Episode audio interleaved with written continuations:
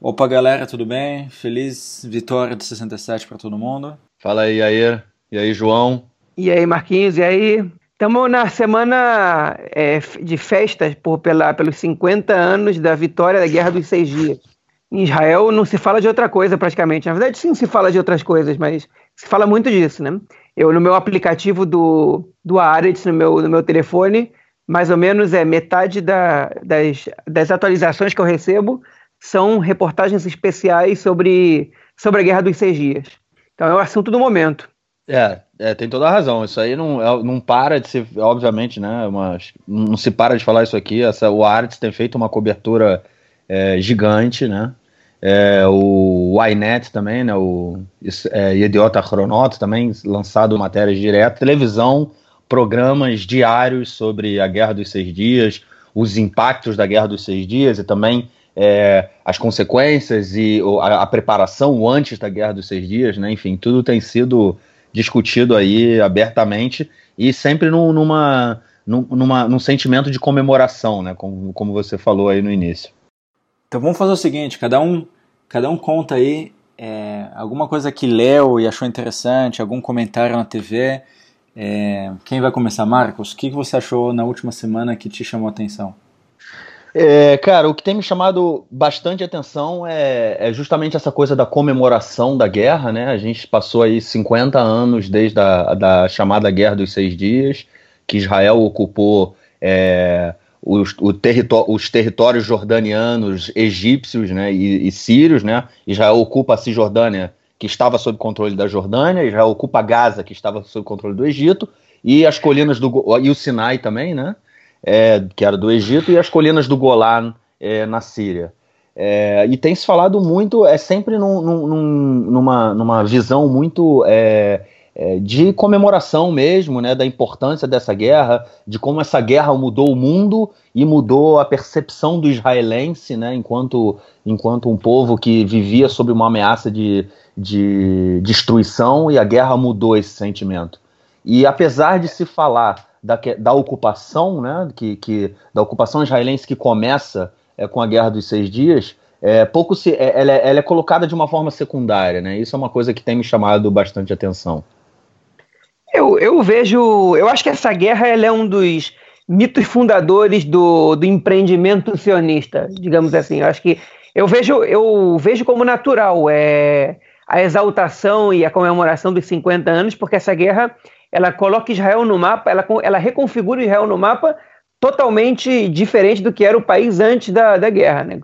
Israel, antes da guerra, era um país relativamente pobre, né, do mundo subdesenvolvido, que que estava tava mais estava se tornando autossuficiente em produção alimentar, que tinha recebido já mais de um milhão de imigrantes e em 68, por exemplo, 20 anos depois da independência, a população de Israel sobe de 750 mil pessoas, né, que foi mais ou menos que terminou em 49 a guerra, para uma população de 2 milhões e 400 mil. Aí, fruto principalmente da, da grande imigração, um país que tinha estradas de terra, que teve que construir milhares de quilômetros de estradas, que não tinha água, não chegava nos lugares. E a Guerra dos Seis Dias ela vem no momento que ela rompe com essa, ela é como um ritual de passagem de Israel do país pobrezinho, ligado ao mundo subdesenvolvido, que, fazia, que, que cooperava com a África, com a América Latina, e que, e que era não alinhado nem aos Estados Unidos, nem à União Soviética, que é do país pobrezinho para o país, é, é, para a potência do, do, no, meio, no Oriente Médio. Potência econômica, potência militar, é, potência tecnológica. Então, essa guerra ela é um, ela é um rito, de, é, na verdade, ela é um rito de passagem. Esses seis dias são um rito de passagem de Israel de um mundo para o outro, né, do terceiro mundo para o primeiro mundo. E, e é, é, eu acho que é natural essa exaltação, essa comemoração, apesar de que essa guerra, a gente sabe bem, como o Marquinhos citou, ela trouxe questões, ela trouxe problemas que são super contemporâneos. Tá? Tipo, até hoje a gente está falando deles, principalmente a ocupação dos territórios palestinos, né, de faixa de Gaza e Cisjordânia, é, que é menos comentada na, na mídia do que, do que eu esperava que fosse, mas também não é totalmente esquecido. É, não, não, não é esquecido, mas o que eu acho que é, é interessante é que essa, essa, toda essa questão que você colocou, né, é, da, da guerra e de como ela transformou Israel, é, não só na questão é, militar, né, e na questão geopolítica, mas na questão interna mesmo de como o país é, se desenvolvia e, e, como essa guerra até hoje, né, a, a, principal consequência dessa guerra, uma das principais, né, levando em consideração tudo que você colocou, uma outra consequência é a, a ocupação e como a ocupação hoje ela representa, pelo menos na minha opinião, é uma ameaça a Israel, né? Ou seja, a gente tem uma consequência da guerra que hoje coloca é, a, a, própria vitória da guerra em xeque. Porque, é, na minha opinião, acho que a, a, continuação da ocupação né, e a, a, o, a gente se mantendo cada vez mais atrelado e, se, e, e, e aumentando a dificuldade de se separar é, da população palestina, do povo palestino, a gente coloca em risco a própria empreitada sionista, né, a própria criação de um Estado é, de maioria judaica. Então, se por um lado a, a guerra trouxe consequências é, geopolíticas e bem é, e, e, econômicas para um desenvolvimento israelense e coloca Israel num outro patamar, ela também, como consequências que vem se arrastando nesses últimos 50 anos, é, acaba colocando Israel em risco, né? Não, eu queria comentar um artigo que eu li, é, o Michael Loren, ele publicou no Newsweek, um artigo interessante que eu recomendo aos ouvintes.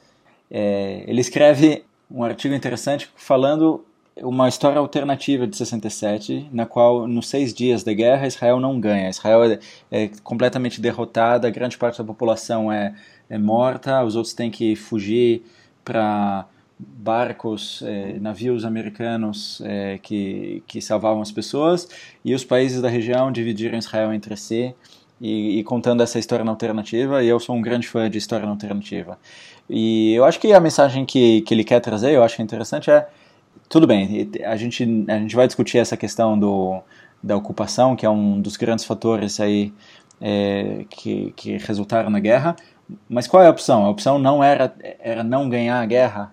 O que, que a gente podia fazer é, frente a essa, essa recusa do mundo árabe de reconhecer Israel? Mesmo antes da guerra e, e, e, mesmo e também depois. A gente tem a história que os países árabes se reuniram em Khartoum e tem a história dos três nãos, que eles não reconhecem é, Israel de forma alguma como uma entidade legítima.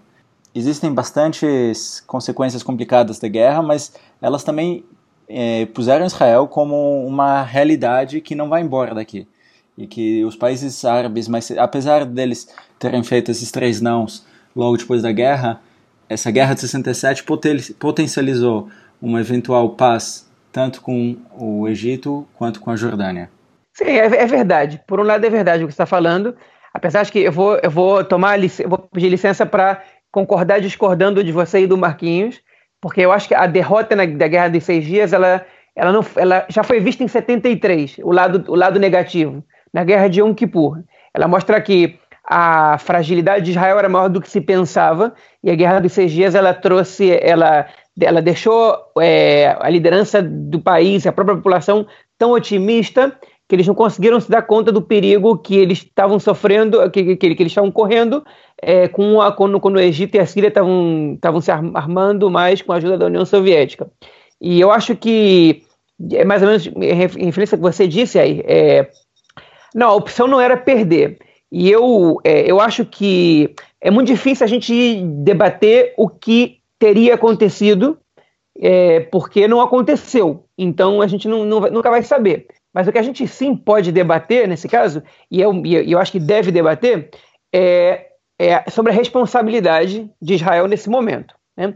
E para mim, sem dúvida, Israel atacou nessa guerra ainda que alguns especialistas em Asbará, em propaganda, é, é, em propaganda positiva de Israel, tentem alegar que Israel foi atacado porque quando o Egito fecha os estreitos do Tirã, é, isso era uma declaração de guerra. Isso não é verdade, ok? Israel sim atacou na guerra, mas isso não transforma Israel num agressor, porque o ataque israelense nessa guerra ele foi um ataque para preservar sua existência. E a consequência da guerra era inesperada. Ninguém esperava que essa guerra ia terminar em seis dias. Pode pegar as fontes anteriores à guerra, ninguém, nem, nenhuma pessoa, nem, nem, nenhum militar israelense, nenhum político israelense, ninguém, ninguém podia imaginar, nem o mais otimista podia imaginar que Israel podia vencer essa guerra tão facilmente, tão rapidamente, terminar com tanta moral e tanta força. Ao contrário, O clima em Israel era de pessoas cavando fossas coletivas, preparadas para a morte de 40 mil pessoas. Eu acho que a gente sim tem que. A gente pode fazer autocríticas de um monte de coisa, mas nesse caso Israel sim atacou, mas não foi um agressor. É, Israel, nesse momento, fez o que, é, o que eu teria feito, pelo menos. Eu não posso dizer o que qualquer um teria feito, mas se eu fosse o líder israelense, nesse momento, eu teria tomado a mesma atitude. Eu teria é, antecipado o ataque dos inimigos, porque entre ser quem ataca e ganhar e ser quem é atacado e perder, óbvio que eu prefiro a primeira opção. Eu acho que essa questão que o João coloca sobre o ataque, é, ela é completamente pertinente, né? Eu acho que não tem, não tem muito a se discutir. E eu acho que na questão também não tem muito do que se. Eu acho que eu, eu queria entender quem tenta é, utilizar esse argumento de que Israel foi atacado primeiramente e, e revidou.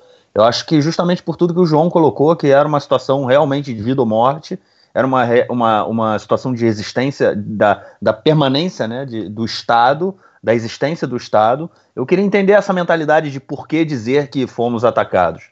Eu acho que, e até porque inicialmente foi uma guerra em que é, os alvos israelenses foram alvos militares, assim. É, tá bem claro que, que é bem claro né, de tudo que a gente vê de notícias e como a guerra aconteceu, que Israel conseguiu liquidar é, qualquer possibilidade de, de revidar, de, de, dos países envolvidos na guerra, de revidarem e atacarem Israel, né? E todo mundo realmente é, foi pego de surpresa.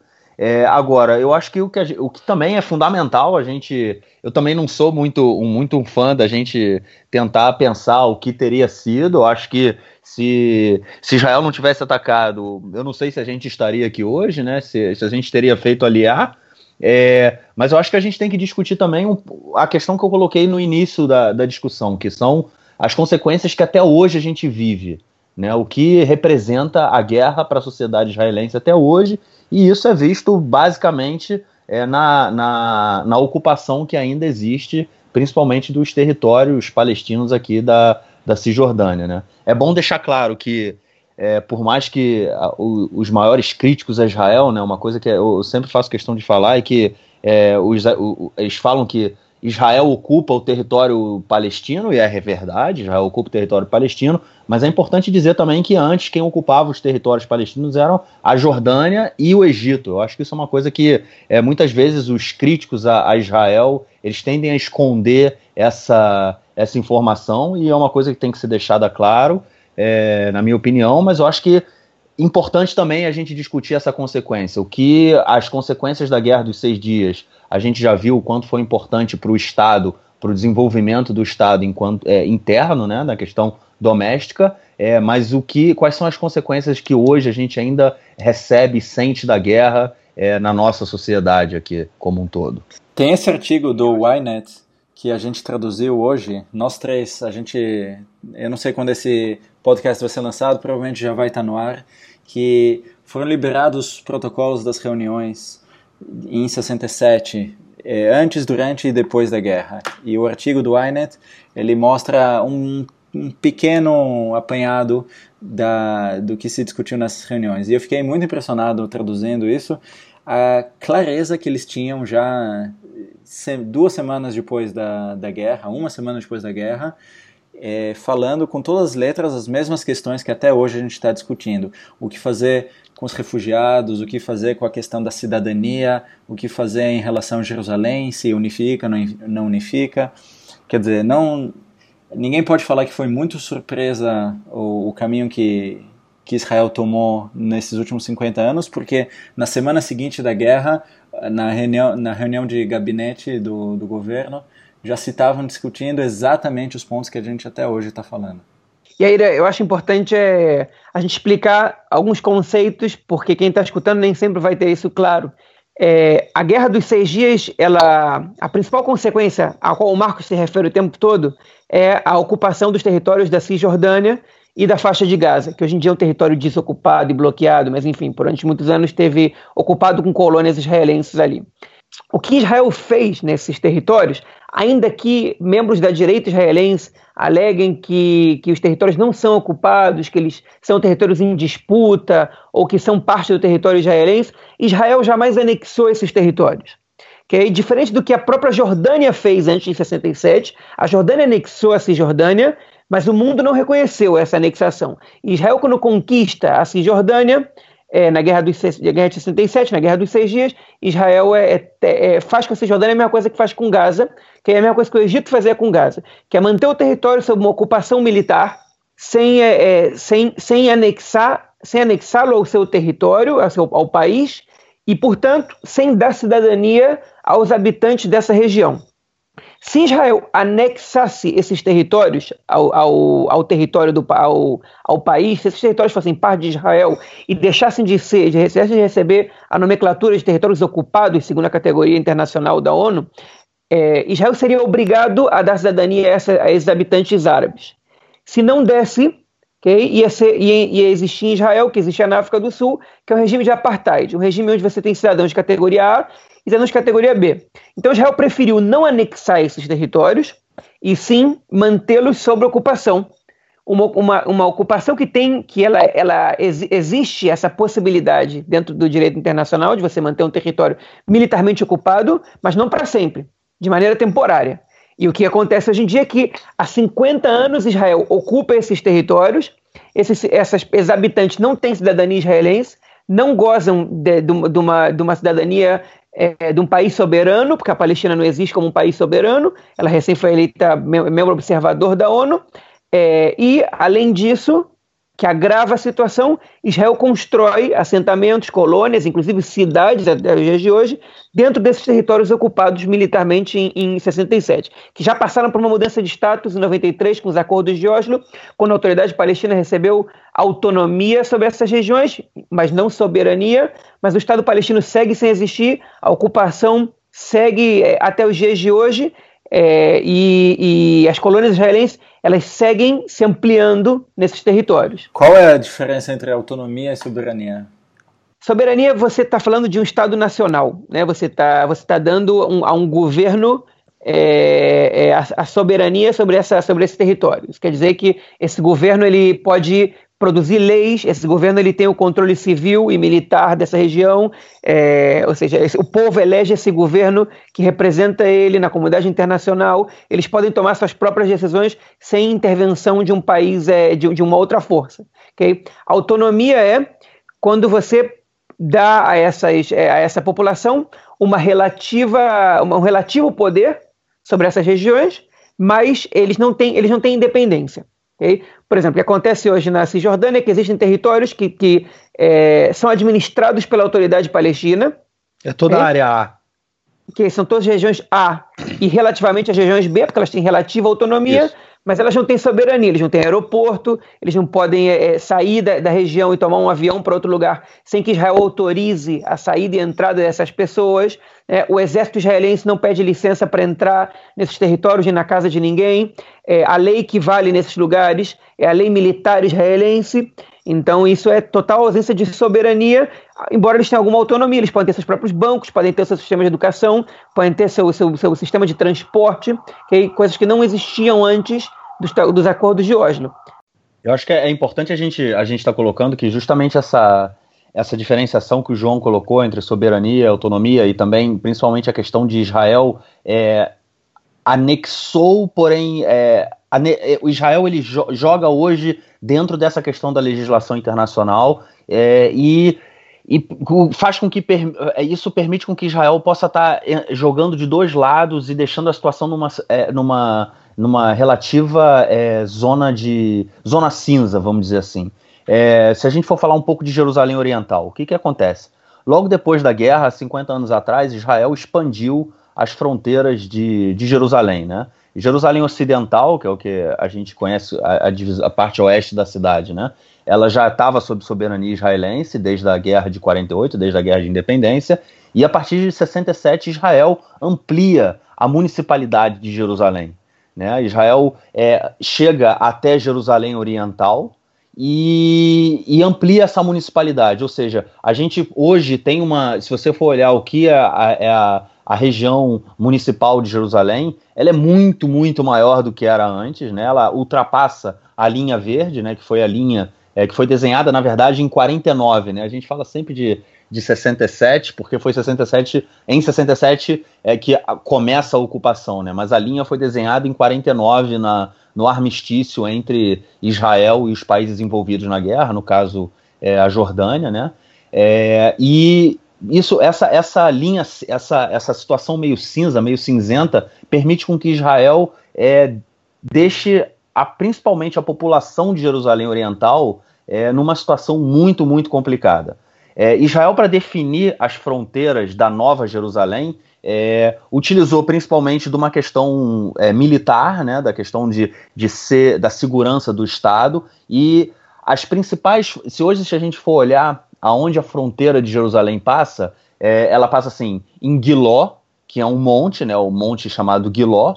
É, depois ela vai é, correndo e passa é, pelo Harazeitim, né, que é o Monte das Oliveiras, que também é um monte. Depois pelo Haratzofim, que é o Monte, é, monte Escopos, onde fica é, o campus da universidade, e ela vai subindo. A região da, de Jerusalém, a, a, da cidade de Jerusalém, ela foi delimitada através do, dessa, dessa expectativa é, militar de você estar no topo e poder ver o que está acontecendo, né? Ou seja, são regiões altas da cidade em que você tem total visão da parte é, oposta da cidade, ou seja, de Guiló, que é na parte sul, né, sul-oriental, a gente tem toda, toda, toda a visão da cidade de Jerusalém. É, em Arazeitim, no Monte das Oliveiras, a gente tem toda a visão da parte ocidental, o mesmo acontece no Monte Escopos.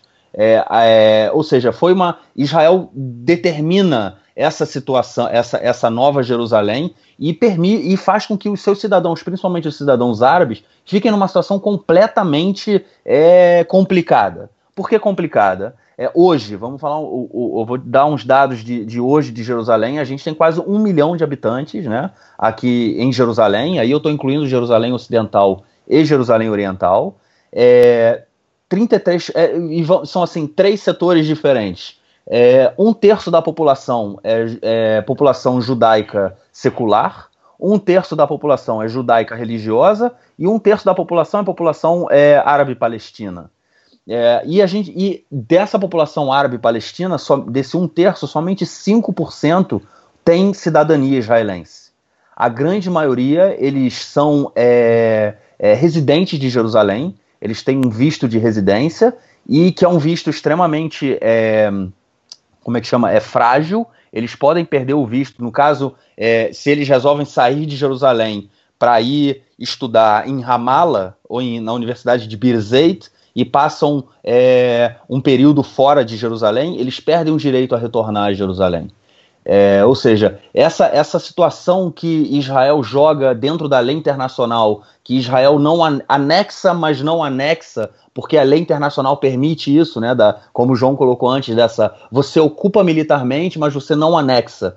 É, e você acaba deixando aí uma população enorme é, sem uma sem cidadania. Né? Eles não são cidadãos. Eles não são cidadãos de nenhum local. Eles vivem, eles vivem dentro de uma municipalidade é, de Jerusalém é, e por outro lado, né, se qualquer pessoa que vier a Jerusalém é, vai consegue é, facilmente é, observar o que é Jerusalém Oriental, o que é Jerusalém Ocidental, a diferença é, administra da administração, né, é clara. A gente vê isso claramente onde se você está do lado leste ou se está do lado oeste da cidade e coloca um terço da população da cidade, mais de 300 mil palestinos, numa situação completamente é, de descaso, né?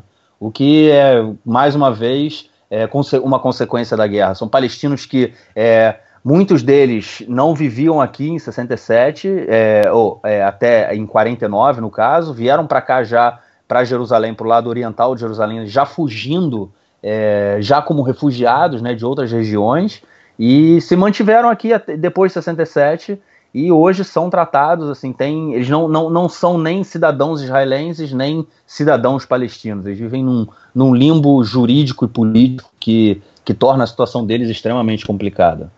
O que, que você acha que tem que fazer? Cara, essa é uma situação que é a, a, questão chave aí de toda essa discussão que a gente pode fazer sobre a consequência da guerra, né? E que eu falei no início, o, o próprio risco do Estado de Israel, da existência do Estado de Israel, né? É, eu, particularmente, é assim, é, toda a discussão, é, há, há, pouco tempo atrás, né, duas semanas atrás, exatamente duas semanas atrás, é, foi, foi, comemorado, né, foi relembrado, né, não sei se comemor, eu não, eu não gosto de usar a palavra comemoração, mas a unificação da cidade de Jerusalém, né, que no caso é justamente quando Israel expande as fronteiras é, municipais da cidade, é, mas Jerusalém não é uma cidade unificada, cara. Jerusalém é uma cidade que ela é dividida ao meio entre Ocidente e Oriente. É uma, é uma divisão clara, assim. É... Eu vou fazer uma comparação que a gente tem que levar em, em conta, obviamente, diversos aspectos, né? Mas, assim, é... quem anda por Jerusalém Oriental é... tem a impressão de estar andando numa favela no Rio de Janeiro entendeu? São, é uma, é, são bairros extremamente pobres, assim, paupérrimos. É, muita, mu hoje, hoje Jerusalém Oriental tem um déficit de sala de aula de cerca de 2 mil salas de aula. Salas de aula, ou seja, cerca de é, 40, 50 mil crianças em Jerusalém Oriental não, tem, não, não estudam, não estudam. Você tem uma população enorme que, que não tem emprego, que não estuda, que vive em situação precária, e o que tem que se fazer, na minha opinião, é chegar a um acordo né, e dividir Jerusalém. Dizer o que é Jerusalém judaica o que é Jerusalém é, palestina. Caso Israel ache que a, que a opção não é dividir Jerusalém, caso isso seja aceito pelo próprio povo palestino, pelas lideranças palestinas, o que tem que ser feito é dar cidadania para toda essa, para toda, para toda a população palestina que vive. Né? Isso o que não pode continuar é esse limbo jurídico político aí que deixa milhares de, de, de pessoas é, em uma, situação de total descaso, né? Eu consigo sentir uma empatia. Eu não acho, eu não sei, eu não comemoro a unificação de Jerusalém. E tem uma grande problemática que é isso que a gente está discutindo, mas eu consigo certamente sentir uma empatia.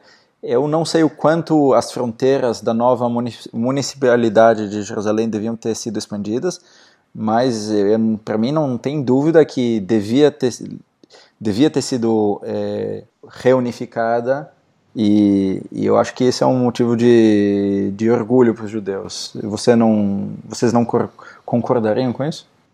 Nós três aqui que a gente está no podcast, a gente acabou de traduzir esse artigo que está no site aí e a gente vê a problemática e o pessoal, que, que isso me ajuda a eu me imaginar sendo da liderança israelense, tem, tendo que decidir o que fazer.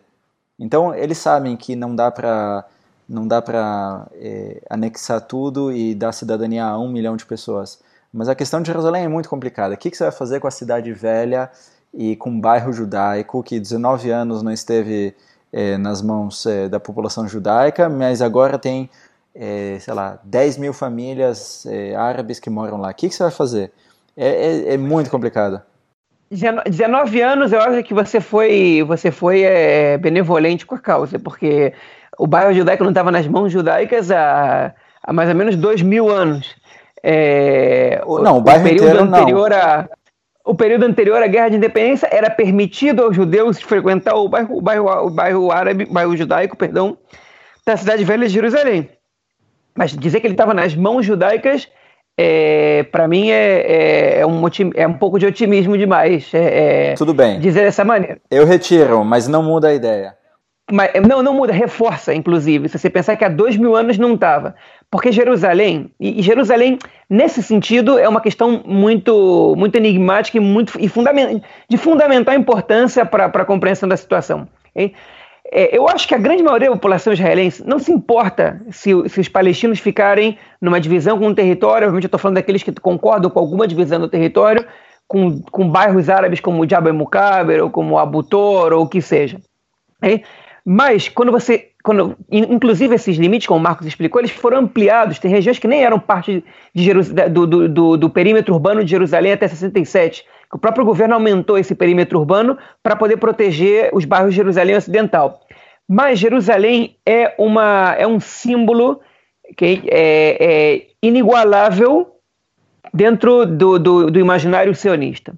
Que Jerusalém foi a cidade onde nasceu o povo judeu.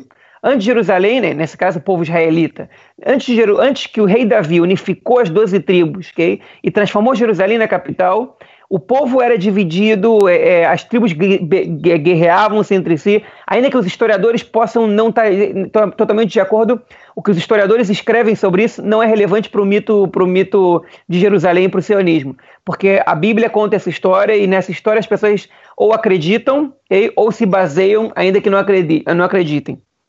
Jerusalém foi a primeira capital onde o povo judeu se unificou. Durante toda a história que o povo judeu brigava por Jerusalém, conseguiu se defender em Jerusalém do ataque do, do, dos assírios. Okay? Quando perdeu Jerusalém pela primeira vez para os babilônios, a, a, Bíblia, os profetas são todos os profetas do Apocalipse que comentam como como a situação era terrível e que desastre que era. Depois voltaram a Jerusalém, reconstruíram o templo sagrado. E a segunda destruição do templo é narrada por Flávio Josefo, por um historiador da época, parecido com, com o texto, com, com depoimentos de sobreviventes do Holocausto, ok? Com as pessoas andando na rua pisando em sangue e como 600 mil mortos. Esse número provavelmente é exagerado, mas assim Flávio descreve que a catástrofe que era perder Jerusalém. Os romanos nunca proibiram os, os, os judeus de estarem no território da, da Palestina romana ou da Judéia romana. Eles proibiram os judeus de estarem em Jerusalém. E só isso já bastou para a gente poder falar em diáspora ou exílio, no caso, né? Porque o, não ter Jerusalém era estar tá afastado da, da alma do, do, judaísmo, porque o judaísmo nunca foi só uma religião até a Revolução Francesa, o judaísmo era uma nação. Então Jerusalém representava a nação judaica. Inclusive o nome sionismo se refere a Sion, a Sião, Sião é Jerusalém, nada mais. Então, de repente, você reconquistar aquele pedaço de terra onde foi construído o primeiro templo, onde está a cidade de Davi, onde pela primeira vez o povo de Deus se unificou, onde, onde quando os macabeus reconquistaram em guerra contra os helenistas, onde passou tanta, onde tantos, tantos eventos memoráveis durante o tempo que os judeus tinham soberania sobre essa terra, ok? É, reconquistar esse território para o mito sionista era fundamental. E de repente não, você escuta pessoas como Rabin, que é Yitzhak Rabin, que dizia que não dividia Jerusalém, que não estava em negociação, que Jerusalém era fundamental, ok? Um cara que era totalmente laico, secular, que não se importava com a religião. O Rabin, em comparação com Ben Gurion, não conhecia nada de, de, de Bíblia, não conhecia nada de Tanar. Ben Gurion até conhecia, a geração mais antiga conhecia um pouco mais, discursava sobre isso até, até os laicos dessa geração do Rabin, que foram que nasceram já na Palestina, em Israel, que fizeram aliar pequenos como Shimon Peres, essas pessoas viam uma importância singular em Jerusalém do ponto de vista nacional. Então, de repente, você ter essa cidade na mão, e aí você vai fazer o quê? Você vai devolver ela? Você vai dividir? Você, você se esforçou, teve uma super vitória, está mostrando para os países vizinhos que aqui quem manda é você. Conquista o símbolo do sionismo, do qual você estava afastado há 19 anos. E de repente você vai entregar essa outra metade? E era, era lógico que não. Nenhum setor do movimento sionista pensou, cogitou entregar Jerusalém pega esse artigo que a gente traduziu, né, que está que tá entrando no site, que o Yair traduziu. Esse artigo ele mostra que no debate era unânime as opiniões de que Jerusalém não se devolve. O que, o que vai, a, a, dúvida era, ok, se a gente não devolve, o que a gente faz com essa, com essa cidade, com essa outra metade? Mas a gente não devolve. E hoje em dia, sim, se cogita devolver Jerusalém Oriental, porque deturparam os limites do perímetro urbano, porque tem bairros árabes que não faz o menor sentido que Israel mantenha é, o domínio sobre eles, porque não dá nada de positivo para Israel, só, só gera conflito com os palestinos. E hoje em dia a gente tem essa consciência, mas em 67 não tinha como ter essa consciência. É, é, tem, que, tem que botar a situação no contexto dela. Os líderes sionistas, nesse momento, viam Jerusalém de uma forma ide, ide, é, idealizada, totalmente idealizada. E, e, e, o agravante ainda é que parte deles não reconhecia que existia um povo palestino, parte deles considerava que todas as organizações palestinas eram terroristas por alguma razão, okay? e também estavam saindo de uma guerra contra um monte de países árabes juntos, dentro do, também inseridos de um contexto de pan-arabismo, ou seja, se guerrar contra o Egito era a mesma coisa que guerrar contra os palestinos e contra os sírios, porque eles eram a mesma ideologia, todos eles. O fato que prova isso é que todos entraram juntos contra Israel na guerra. Então, Jerusalém, nesse caso, não era discutível. E é compreensível que Jerusalém, nesse caso, não fosse discutível. É, o problema é que 50 anos depois, Jerusalém, para boa parte da população, segue sendo indiscutível.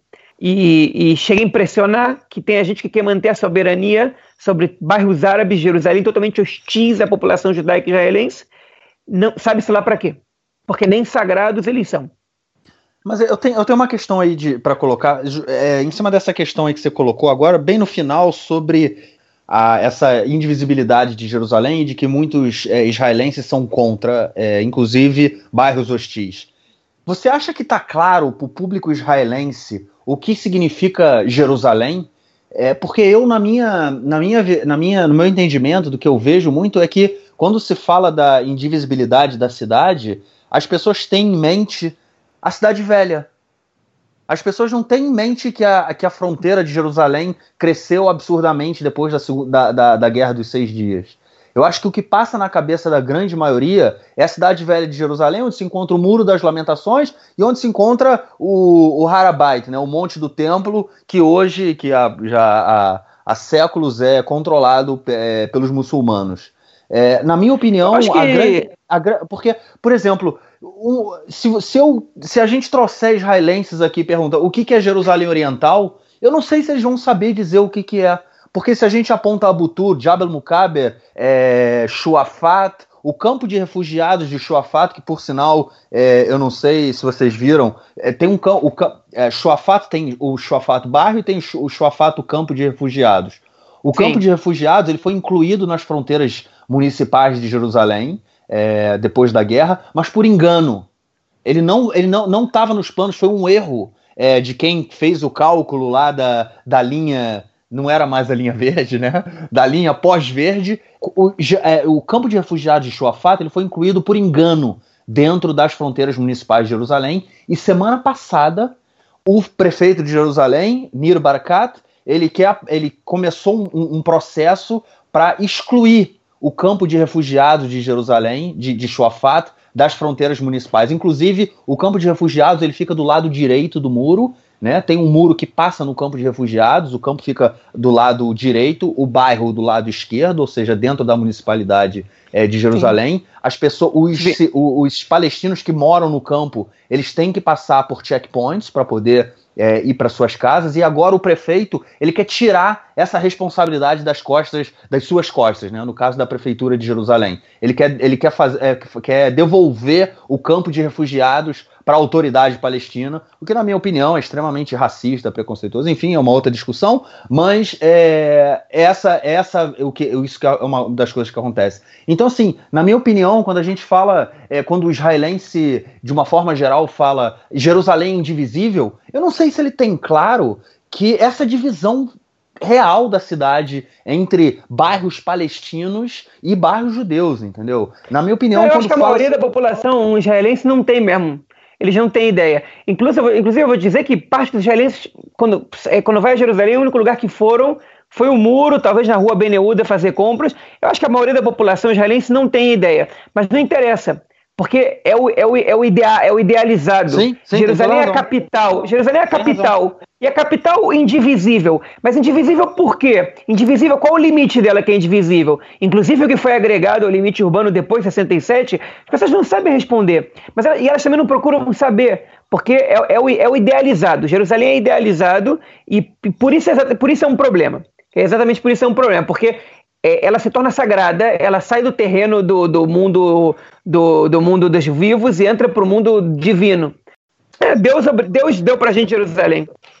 Olha, eu acho que eu concordo com tudo que o Marcos falou. Você provavelmente tem razão que a população israelense não sabe esses fatos que você falou e eles não são importantes, porque é, você está se confundindo com os fatos. É, a questão emocional é tão acima da questão racional que, que não tem nem o que falar.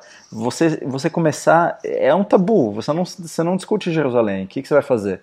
Ah, então a questão é o seguinte: ah, se todo mundo soubesse que os fatos que eu sei, então é, a, a história seria diferente. Não, não seria. As pessoas não, não querem saber. E, e porque não é uma falta de informação na, na sua base, não, não se trata de falta de fatos. Eu acho que sim é importante, eu acho que essa informação sim é importante, eu acho que falta informação, falta informação de propósito. Eu acho que tem é, essa informação as pessoas não querem que cheguem na, em parte da população, não se ensina nas escolas, nem é o objetivo do Ministério da Educação que se ensina nas escolas, principalmente com o ministro da Educação atual de Israel, mas eu não estou seguro de que essa informação ela seria a chave da mudança da mentalidade israelense. Ou seja, eu concordo e discordo de vocês dois. É, mas, enfim, é, Jerusalém é um caso muito complicado e a gente podia fazer um podcast só sobre Jerusalém em algum momento. porque eu acho que se a gente ficar nessa agora, a gente tem muito, muito para falar. Bom, é isso aí, pessoal. Temos aí outros três dias de, de guerra para comentar. Temos ainda dentro dessa, dessa festividade dos 50 anos da Guerra dos Seis Dias, a gente tem ainda mais um tempinho para fazer outras reflexões sobre outros temas. E acho que por enquanto a gente fica por aqui para não cansar o ouvinte. E a gente volta amanhã com mais, com mais um podcast. João, você tem alguma música para sugerir para a gente fechar esse episódio? Bom, quero pedir Yerushalayim Zahav, da Naomi, Naomi Shemer, que é uma música que retrata o orgulho é, da reconquista de Jerusalém, da gente poder caminhar finalmente pelas ruas da cidade velha, pelo fazer o caminho até Jericó, para chegar até o mar, para fazer o caminho de Jericó para chegar até o Mar Morto, uma música que representa bastante essa época. Então, uma música sobre a qual o Yair já escreveu um artigo muito bom no Conexão, recomendo a leitura também. Então, valeu. Um abração, até logo.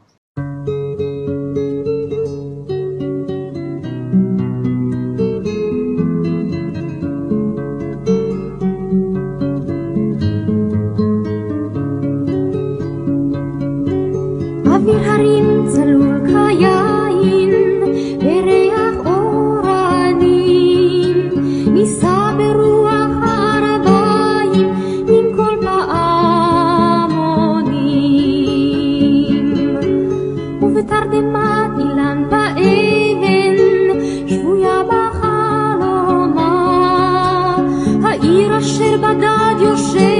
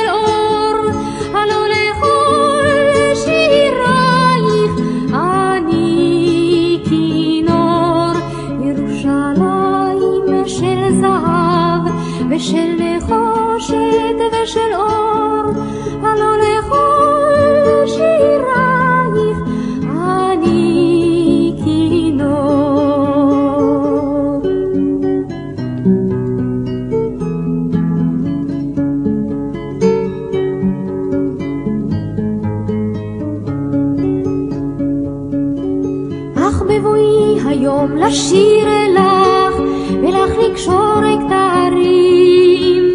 קטונתי מצעיר בנייך ומאחרון המשוררים. כי שמך צורבת השפתיים, כי נשיקת שעריו. אם אשכחך ירושלים אשר כולה